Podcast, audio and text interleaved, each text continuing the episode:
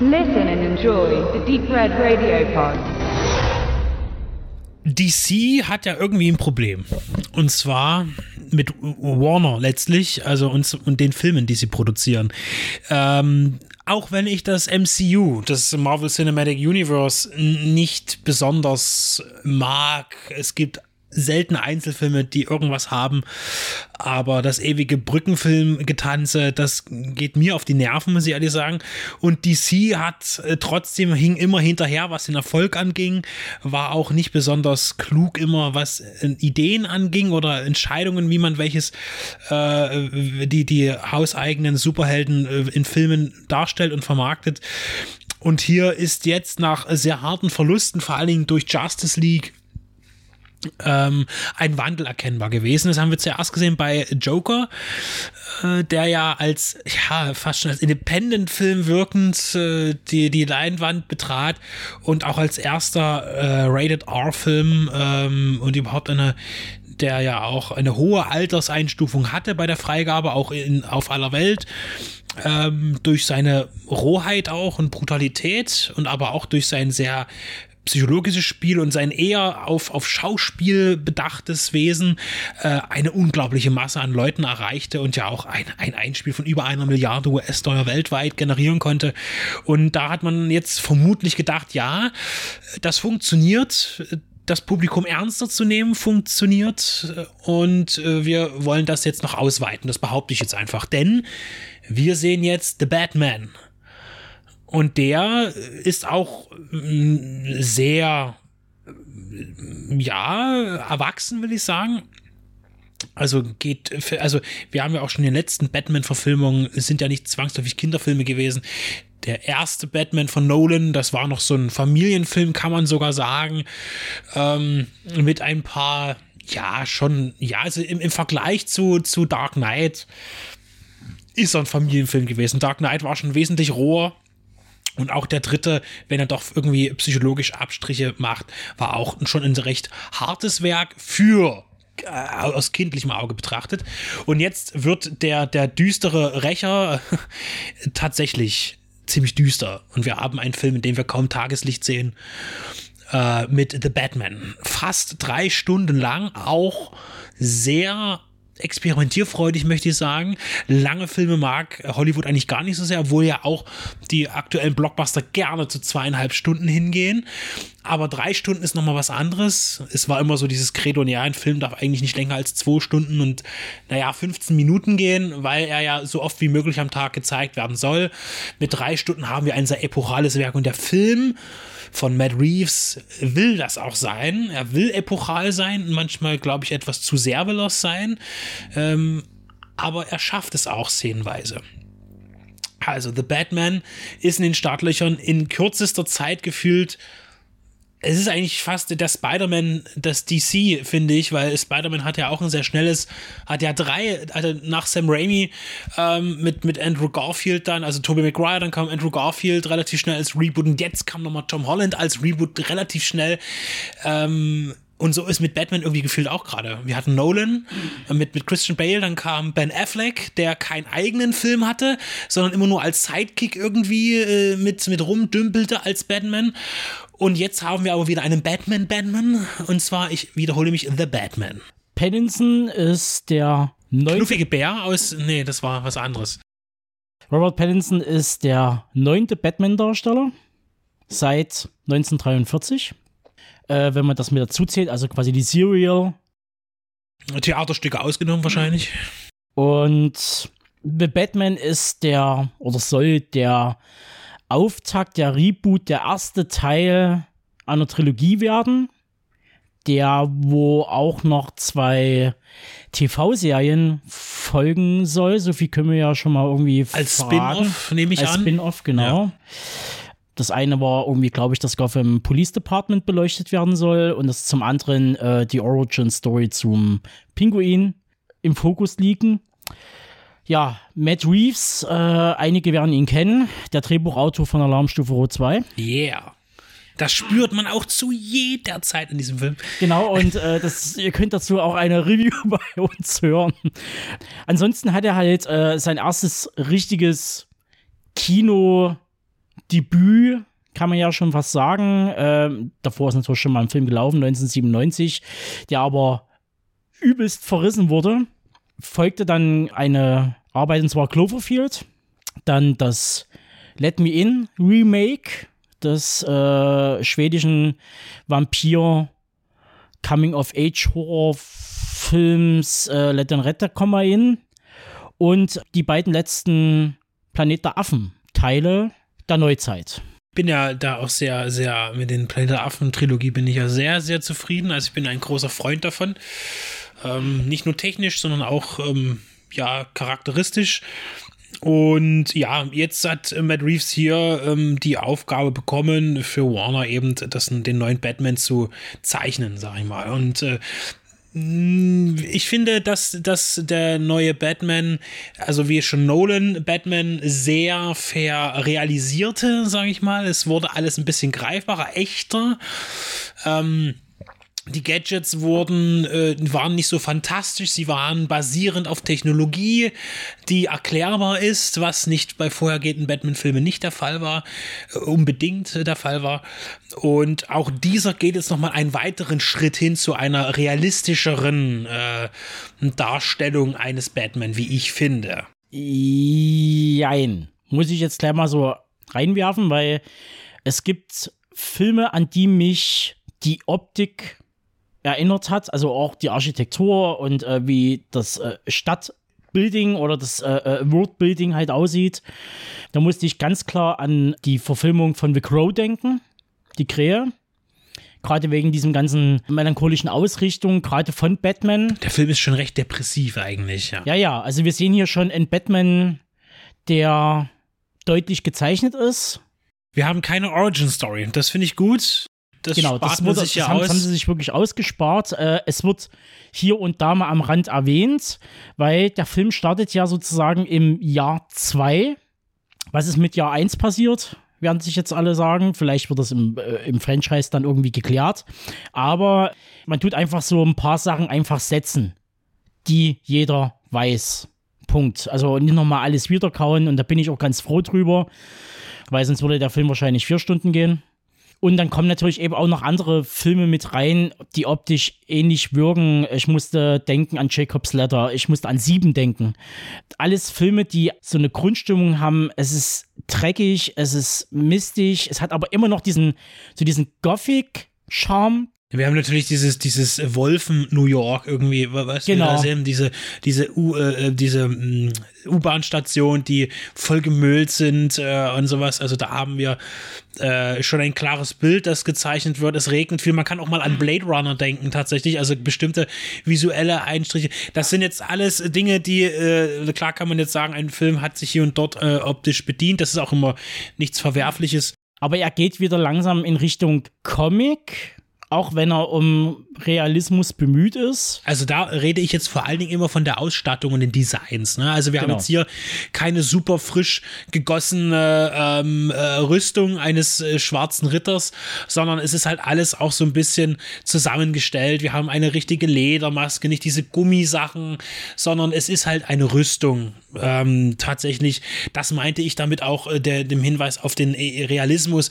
Wir haben das Batmobil, das äh, ja ein, ein, ein abgefahrenes Muscle Car ist mit Düsenantrieb und äh, was weiß ich was, aber eben keines dieser in Form gegossenen äh, Batmobils mit tollen Leuchtelementen teilweise, äh, wie wir das ja kannten aus vorhergehenden Verfilmungen. Es ist auch nicht der Panzer von äh, Christian Bale. Also das Batmobil ist natürlich, wie ja auch schon äh, Matt Reeves gesagt hatte, äh, ist klar angelehnt an den an die 70er Comicreihe von Neil Adams, die auch sehr populär ist ähm, und äh, sehr oft Erwähnung findet hier in dem neuen Batman. Ebenso die drei Comics Year One, Ego und Long Halloween äh, in der kompletten Ausrichtung. Und äh, da bin ich auch sehr glücklich drüber, wie eigentlich mit dem ganzen Film, der zwar von der Ausrichtung her, also von der Story, vom Plot her, wirkt wie ein, es wirkt ein bisschen wie eine Art Zwischenfilm. Weil zum einen natürlich Infos schon gesetzt sind, also man geht davon aus, dass der Zuschauer gewisse Charaktere einfach kennt aus dem Universum, wie Gotham funktioniert, wer Bruce Wayne ist, äh, was seine Origin-Story ist, äh, wer Albert ist und so weiter und so fort. Zum anderen aber äh, wird jetzt keine richtige Story erzählt, sondern es ist eigentlich wie so eine Art Momentaufnahme. Es ist ein Fall. Es ist wie eine Detektivgeschichte gemacht, Genau. der ganze Film tatsächlich. Und es gibt, und deswegen mochte ich Batman auch immer als Filmfigur immer am liebsten. Weil wir eben nicht, wie bei anderen äh, Superhelden, Enden da auch super Schurken haben. Das heißt, irgendwelche Überwesen, die unsterblich sind und dann doch irgendwie vernichtet werden können. Ähm, es sind eben nicht diese ultimativen Aliens, die kommen oder irgendwas, gegen die gekämpft wird, wo am Ende immer eine Dreiviertelstunde irgendeine Stadt in Schutt und Asche gelegt wird.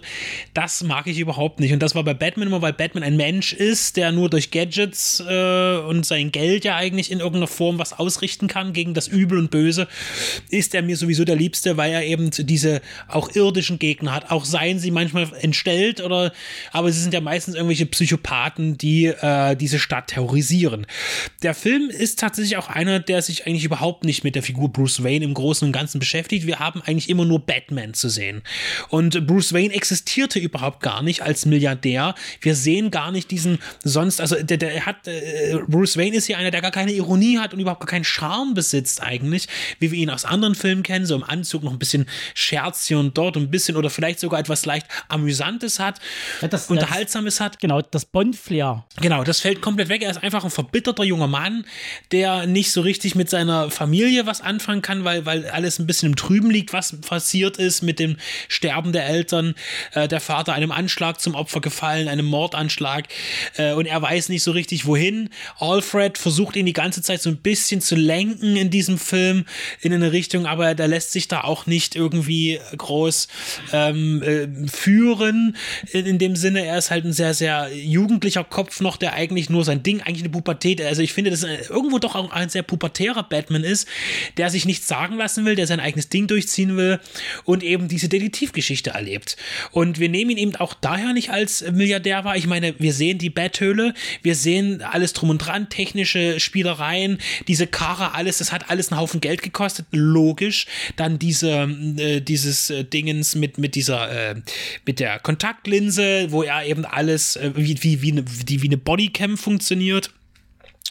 Auch da, wo dann diese Videos wiedergegeben werden, das hat ja auch eher so einen alten Charme von diesem Fischaugenoptik und eher, ne, so, also äh, es ist wieder so, man will sich gar nicht in der Zeit festlegen. Die Leute haben Smartphones, an anderer Stelle wird ältere Technik benutzt, so äh, noir, wo es nur geht, irgendwie in diesem Film auch. Und äh, dann haben wir eben diesen, diesen Milliardär, der wohnt halt schon in einem prächtigen Bau irgendwo mitten in Gotham City, der aber irgendwie total runtergekommen wirkt. Ich habe immer gesagt, das sieht aus wie das Schloss von Dracula in den, in den, in den 30ern, äh, in, in der Verfilmung von Todd Browning. Und ähm, es wirkt alles total, ja, auch in der Wohnung. Also er hat zwar einen Butler, der arbeitet wahrscheinlich nie, also es ist alles irgendwie schmutzig. Dann gibt es auch noch die Bedienstete, äh, die Dame des Hauses, die überhaupt nie auftaucht, nur ab und zu. Also hier wird auch gar nicht Alfred als großer Charakter stilisiert, wie es mit Michael Caine zum Beispiel der Fall war. Oder Der quasi die Vaterfigur einnimmt. Richtig, das versucht ja Andy Serkis hier ja auch in dem Film. Es gelingt ja, ihm aber, aber, aber nicht. er, er wird ja abgestoßen. Also er, er wird immer klar in die Schranken gewiesen, dass er halt eigentlich nur Bediensteter ist. Er hat äh, mit dem, er hat mit wen nichts zu tun. Beste Szene war ja da äh, letztendlich äh, das mit den Manschettenknöpfen.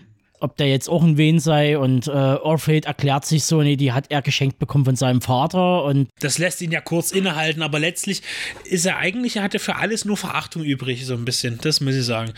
Ähm, und er ist definitiv überfordert mit, äh, er, er hat was gegen diese Gewalt in dieser Stadt, aber er ist definitiv überfordert und weiß auch gar nicht, wo er anfangen soll. Und interessanterweise erzählt auch Batman hier uns aus dem Off. Das heißt, äh, Batman erzählt uns in, in Ich-Form, was er eigentlich denkt. Nicht, nicht durchgängig, sondern immer wieder mal. Was auch am Ende hin, bei diesem sehr düsteren, langen Werk, ähm, am Ende sogar eine sehr einfache, eigentlich blumige Begründung gibt, weil es eigentlich nur darum geht, äh, dass Rache nichts bringt. Ja, das könnte man sagen, ist letztlich die Botschaft des Films, äh, die auch aus dem Off erklärt wird. Das fand ich so ein bisschen am Ende so ein bisschen zu blumig eigentlich, weil der Film ja ganz woanders hin will. Der Film bleibt in vielen Kategorien klassisch, wenn auch nur kurz. Zum Beispiel auch in der äh, Beziehung zu Catwoman, die hier auftritt um jetzt das noch ein bisschen abzu, äh, worum geht's eigentlich? Ja, es ist, wir müssen es nicht mehr vertiefen. Es ist eine Detective Story und wir haben als Gegenspieler äh, den, den Riddler als äh, verrückten Influencer mit seinen 500 Followern, die es aber verdammt verdammt ernst meinen. Man liest auch immer wieder, dass das auch wieder, man darf nicht vergessen, der Film ist jetzt auch schon ein bisschen älter. Ähm, ähnlich wie Bond äh, hat man lange dran gearbeitet über Corona und auch immer wieder mal zurückgestellt. Ähm, man konnte sich Zeit lassen, aber auch der Film wirkt für manche etwas zeitversetzt. Äh, viele sehen darin auch so eine, wieder die Kritik an, an der Trump-Regierung, die Proud Boys und so weiter, falsch, äh, falsch verstandener Patriotismus. QAnon-Bewegung. Ähm, das, Genau. Das war auch so mein erster Gedanke, was die Follower angeht, die dann irgendwann noch in Aktion treten. Aber es spielen viele Sachen rein, wie du halt sagst, ähm, die halt klassisch sind. Selina Kyle und so weiter, also Catwoman. In der Darstellung äh, fand ich, gehört zu den besseren Darstellungen. Besser als Halle Berry. Äh, Das sowieso. Michelle Pfeiffer, ja, ich weiß, die sieht, die ist halt sehr klassisch Comic. Tim Burton musst du hier zurückstellen. An einer Stelle würde ich vielleicht sagen, okay, kann man den wieder rausholen, den, den Burton, nämlich spätestens bei einer der äh, Antagonisten, nämlich dem Pinguin, der von äh, Colin Farrell dargestellt äh, wird. unter viel, viel Make-up dargestellt wurde, der dann in einer Sequenz, wo er festgenagelt wird, mit Handschellen gefesselt äh, um die Füße und dann den Da, das ist der einzige Pinguin-Moment eigentlich. Das stimmt. Genau. Da musste ich auch dran denken, das ist also Und- jetzt watschelt er wirklich. Und ja. äh, die Maske, also diese äh, Gesichtsmaske, die er bekommen hat, damit er halt wirklich alt und feist und äh, dick aussieht, ähm, die mich sehr halt an, an Dick Tracy erinnert, an die Verfilmung von Warren Beatty. Genauso wie an äh, Kenneth Branaghs Frankenstein-Film, nämlich Robert De Niros Maske als, äh, als Monster, hat mich sehr daran erinnert, wie, wie das halt dargestellt ist. Also sehr, sehr vernarbt und das ist schon Drei Sachen will ich noch in den Hut werfen, auf jeden Fall. Und zwar äh, ist dieser massige Film, hat ja auch ein bisschen Action mit drin. Die Action unterliegt. Es wird mehr aufs Erzählen gegeben. Ähm, Herzlich willkommen, kein Problem. Ähm, die Action ist gut. Die Kampfsequenzen sind relativ kurz und hart gemacht, also recht schnell getaktet. Ähm, nicht zu schnell geschnitten, finde ich soweit in Ordnung. Es gibt auch eine Großraum-Action-Sequenz, wo es eine Verfolgungsjagd gibt, wo Batman in seinem Mobil den Pinguin verfolgt. Äh, da gibt's dann auch mal ein bisschen Explosion. Und das ist insofern ähm, vereinfacht, weil die Kamera ist unheimlich nah dran bei der Action. Das heißt, wir haben eben keine ferne Aufnahme von einer Explosion oder wie die Autos angefahren kommen, sondern die Kamera ist immer irgendwie am Auto. Sie ist immer äh, am Rückspiegel oder irgendwas. Wir sehen eigentlich nie eine Großaufnahme von der Action. Und äh, das kann man einerseits sagen, ist schade, wenn man sich Mühe gibt, teilweise auch physische Effekte darzustellen. In, in einer, hier muss ich sagen, hat man es äh, wunderbar für mich geschafft, physische Effekte und CGI zu kombinieren bei dieser Actionsequenz. Damit komme ich sehr gut zurecht. Soweit, dass man teilweise nicht unterscheiden kann, was ist jetzt wie. So soll es auch sein, das ist in Ordnung. Und die Action ist tatsächlich sehr nah dran an der Kamera. was natürlich Jetzt muss ich, tut mir leid, aber ich wollte noch die zwei, ich habe gesagt, ich habe drei Punkte. Wolltest du was zu der Action sagen? Ich Oder? wollte was zum Kameramann sagen. Ja, dann mach das jetzt mal. Der Kameramann ist ja auch kein Unbekannter. Wir reden von Craig Fraser. Seine Arbeiten kann man eigentlich fast die Bank weg durch als absolut sehenswert beurteilen. Man kann den Raum werfen Zero Dark Thirty, Foxcatcher, Star Wars Rogue One. Hat zu Mandalorian, zu der Serie, hat ja viel gemacht. Äh, Dune, den aktuellen. Und ähm, das ist eigentlich schon so, man hat Matt Reeves Vorstellung, wie Batman auszusehen hat auf dem Papier und man hat Craig Fraser als Maler, der das Ganze dann sozusagen umzusetzen hat in Bildern und das macht er wirklich richtig gut. Also da kann ich nichts bemängeln. Was interessant sein dürfte, ist halt eben dein besagtes äh, CGI und äh, ähm, Realeffekt äh, gehen gut zusammen. Man hat halt hier auf äh, diese neue Technik zurückgegriffen mit der großen LED-Leinwand, weil fast alle Sachen, die irgendwie sichtbar sind, äh, was Stadtaufnahmen sind, man hat natürlich in, hat sich natürlich äh, New York genommen Als ähm, Vorbild, als, als Vorbild sozusagen. Vorbild, ja. Es ist so ziemlich alles in England gedreht worden in den Studios. Es ist eigentlich fast ein reiner Studiofilm, weil selbst, glaube ich, die Außenaufnahmen, die gemacht sind, sind halt im Greenscreen entstanden und sind mit, riesen, mit dieser riesengroßen 360 Grad LED-Leinwand äh, umgesetzt worden, wo du halt fast gar keinen Unterschied mehr siehst zu einem äh, realen Ort. Das ist echt krass und hat bei The Mandalorian bei der Serie das erste Mal Anwendung gefunden und jetzt halt wieder. Ich möchte nur noch eine kurze Anmerkung machen zur Musik. Der Score ist relativ reduziert, ist, finde ich. Er ist immer da irgendwo ein bisschen, aber nicht zu sehr. Er ist hin und wieder in bestimmten Szenen taucht dann das Thema auf, ähm, das dann sehr, sehr extrem bespielt wird, aber ich finde, es ist kein schlechtes und ich musste die ganze Zeit an Star Wars denken und tatsächlich finde ich, hat sich, weiß nicht, wie das kommt, aber der Komponist in dem Fall Michael äh, Giacchino, finde ich, äh, am Imperial Marsch orientiert. Also ich finde, da fehlt immer bloß so die, die letzte Der hat ja auch den Soundtrack gemacht zu Star Wars Rogue One. Ja, aber letztlich so. äh, hat John Williams äh, den nicht gemacht, aber ist ja Wurst. Also ich finde, da muss ich ja, immer irgendwie... Also es gibt ja so, es gibt ja na, Komposition ist, und Komposition. Ja, ja. Es ähm, ist der Imperial Marsch für mich. Und dann äh, möchte ich noch anmerken, das ist jetzt vielleicht etwas, das, das man auch hinten dran setzen kann. Ich bringe es einfach mal.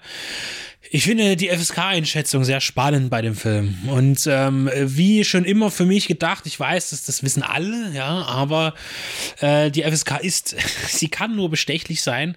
Ähm, bei Großproduktionen, die viel kosten, ähm, drückt man auch gerne ein Auge zu, sei es bei Bond, sei es bei Herr der Ringe, Filme, die ab 12 sind. Ich nehme immer gerne Herr der Ringe als Beispiel in der Kinofassung ab 12, ähm, wo Lebewesen, auch menschenähnliche Lebewesen enthauptet werden. Man sieht es direkt, es wird auch nicht nur angedeutet, es werden Menschen, es werden Pfeile durch Köpfe hindurchgeschossen in 3D und das Ganze ab 12 ich habe was für eine gesunde Einschätzung, äh, was das angeht, auch äh, für eine Altersfreigabe, aber das äh, ist einfach am Lachen nicht mehr zu überbieten.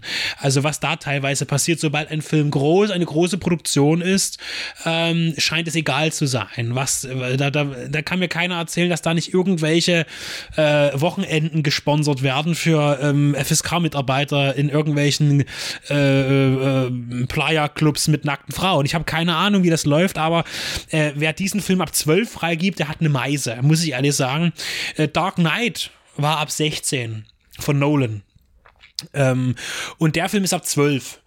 Er ist wesentlich düsterer, abgesehen davon, dass äh, vielleicht, ich will die Zwölfjährigen von heute nicht unterschätzen, äh, aber der Film vielleicht auch keinen riesigen Unterhaltungsfaktor hat für eine Unterhaltungsgeneration, weil er sehr langsam ist, sehr viel Gespräche hat, sehr viel Dialog hat, sehr viel Charakterzeichnung hat, äh, wenig Action hat und er verdammt nochmal auch andeutet oder zeigt, wie einem Mensch der Kopf weggesprengt wird. Wir sehen es nicht, wir sehen keinen plastischen oder CGI-Effekt, wie ein Kopf blutig explodiert. Das sehen wir nicht, aber wir wissen, dass es passiert.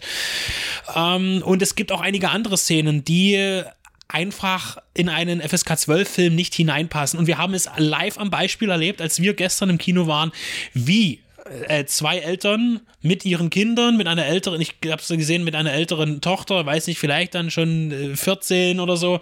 Und der Junge, ich würde ihn zwischen 8 und 10 geschätzt haben, im Kino waren. Ähm, weil man ja von FSK 12 mit Elternteilen auch jüngere Familienmitglieder mitnehmen kann, wenn man der Meinung ist, dass das Kind das aushält. Aber wie oft weiß man das? Und bei dem Film war es so, dass während nach der Szene, als Skarsgård den Kopf weggesprengt bekommt, ähm, ist dann auch die Mutter mit dem Kind rausgegangen. Äh, das war noch ungefähr der Hälfte des Films. Also da, denke ich, sollte man aufpassen, äh, wenn man denkt, das ist hier so ein Jugendding oder ein, ein Kinderfilm, den man halt mal, Batman ist ein Superheld, Comics kriegst du ohne Altersbegrenzung. Es ist kein das funktioniert nicht. Und das werden viele wahrscheinlich gedacht haben. Comic-Verfilmung gleich Marvel, Batman. Da denken Leute dann irgendwie, keine Ahnung, an Tim Burton, vielleicht sogar noch an den an äh, die Shoemaker-Filme oder doch Nolan, aber selbst Nolan wirkt gegen den jetzigen halt wirklich äh, hell. Muss man einfach das so sagen. Das stimmt, also das ist wahr. Auch wenn der Film in der Nacht gedreht wurde, bei Nolan waren die Szenen immer so ausgeleuchtet, dass du irgendwo ähm, nie im Dunkeln warst. Es kam was aus dem Dunkeln, der Rächer ist klar, es gab immer eine dunkle Ecke. Aber der Film ist die Dunkelheit. Das muss man einfach genau. sagen. The Batman ist die Dunkelheit. Wenn wir jetzt mal äh, kurz so drin sind, der Hauptantagonist ist halt hier der Riddler, der klar an äh, dem Zodiac Killer orientiert ist, der in den End-60ern da äh, rumgewütet hat. Also in Form, wie er dargestellt wird, hier der Riddler mit den, wie er sich an die Presse wendet, mit seinen Rätsel, äh, Textpassagen, die er da zum Besten gibt. Ein psychisch kranker junger Mann, gespielt von Pordano, äh, der das sehr gut macht kann man wirklich nicht meckern und der ist ja auch schon irgendwie 35, sieht aber aus wie 23, muss man, äh, der hat sich gut gehalten. Und das sind halt wirklich dann so Szenen, wo man halt klar sagen muss, die haben Psychofüller-Charakter. Bei dem großen Grand Final, wo dann seine Anhängerschaft äh, Tabula Rasa machen möchte. Ja, das sind halt natürlich eben, wie gesagt, die gesellschaftspolitischen Sachen, die gerade abgehen in den letzten Jahren, halt durch Trump, QAnon, Querdenkerbewegungen, Aluhut und ein Drum und Dran, das spielt dort alles mit rein. Es wäre interessant, wie viel man vielleicht noch nachbearbeitet hat, also nachgearbeitet hat, skriptmäßig, um da vielleicht in die Richtung zu gehen, damit das ein bisschen einen aktuellen Touch kriegt, trotz der zwei Jahre Produktionszeit und viele hatten auch Corona, auch Herr Benenson und so weiter dass man da nochmal irgendwie ein bisschen einen aktuelleren Film macht, der nicht gleich völlig untergeht. So. Auf jeden Fall hatten sie nicht die Probleme wie bei Bond, dass man nach und nach die Technik neu zeichnen musste, weil nach zwei Jahren das Handy veraltet ist, das man im Film zu sehen bekommt und das Werbepartner ist für den Film. Denn äh, die einzigen Werbepartner, die ich bei The Batman bis jetzt gesehen habe, waren Nissan und Oreo-Kekse. Die kommen im Film beide nicht vor.